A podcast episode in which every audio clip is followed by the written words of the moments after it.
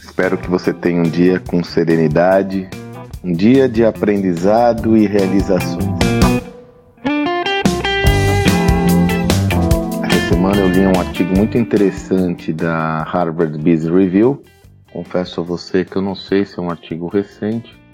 Falava sobre, mostrava uma pesquisa sobre a participação dos CEOs, o principal líder da companhia, em atividades comerciais. Um artigo muito bem estruturado, hum, se escorando em pesquisas para explorar esse tema. E uma das informações que me chamou a atenção e resolvi compartilhar com você nesse áudio é um dado que mostra que 28% dos CEOs entrevistados não se envolve de forma alguma com vendas. Inclusive, se você desejar, mas hoje mais tarde eu vou fazer um post no meu Instagram eu, inclusive, mostro uma das respostas de um dos entrevistados que mostra muito isso. Em linhas gerais, ele argumenta que meu produto é o estado da arte, eu não tenho que ficar envolvendo com a área comercial.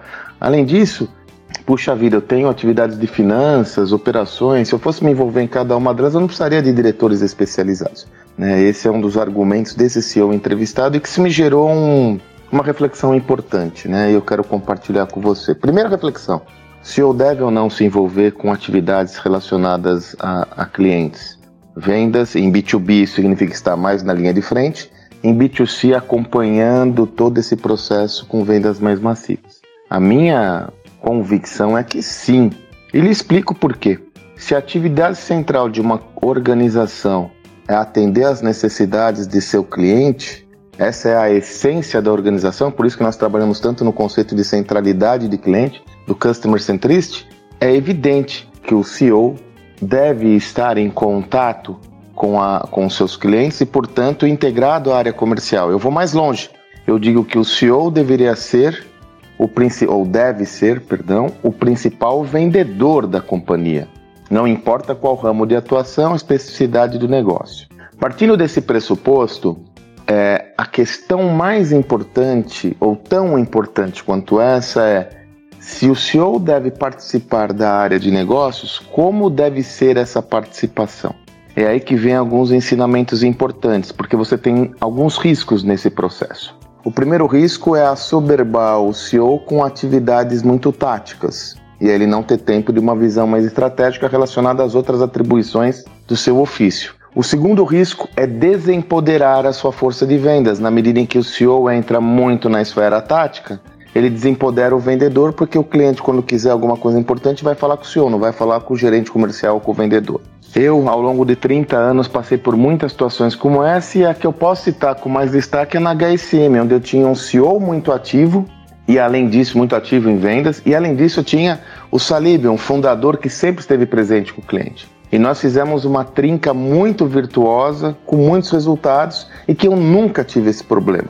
Como é que a gente conseguiu resolver essa equação de uma forma é, próspera? Criando uma governança clara onde, que mostra onde entra cada uma dessas instâncias. E mais, tendo uma profunda integração aonde quando o CEO, qualquer visita que o CEO vá fazer a algum cliente, ou ele vai acompanhado do diretor comercial ou preferencialmente do vendedor e antes eles combinam o jogo para saber qual é a mensagem que o CEO vai dar e qual vai ser o acompanhamento que o vendedor ou o diretor comercial vai ter. Aonde eu vejo que acontece muitos erros é o CEO ir atender o cliente desintegrado da estratégia com toda a equipe comercial, ele aí acontece uma verdadeira bagunça. Segundo, definindo claramente as hierarquias.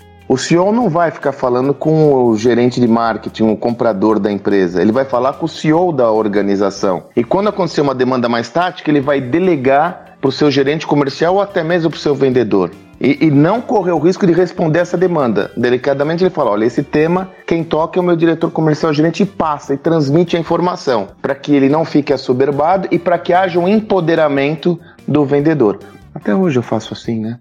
Até hoje, quando eu vendo, eu tenho uma estruturinha comercial para vender minhas palestras, até mesmo meus eventos. Quando alguém me pede uma informação, eu mando para minha vendedora e nunca negocio, nunca falo em preço nem nada, para preservar esses canais e não gerar desintegração da ação. É dessa forma que eu quero trazer para você como referência é o principal líder da companhia ou a principal líder da companhia devem estar envolvidos em atividades relacionadas à área comercial obrigatoriamente. O CEO é o maior vendedor da empresa. Para isso, deve ser gerada uma governança que defina claramente papéis e atribuições de cada um e todas as ações acontecerem de forma integrada, para que haja uma conquista de espaço organizada dentro da relação com o cliente. Lhe asseguro que é totalmente não só possível, como eu sugiro uma reflexão proativa nesse sentido e que se você é uma CEO ou um CEO, que você ocupe de 20 a 30% do seu tempo diário em atividades relacionadas diretamente ao cliente.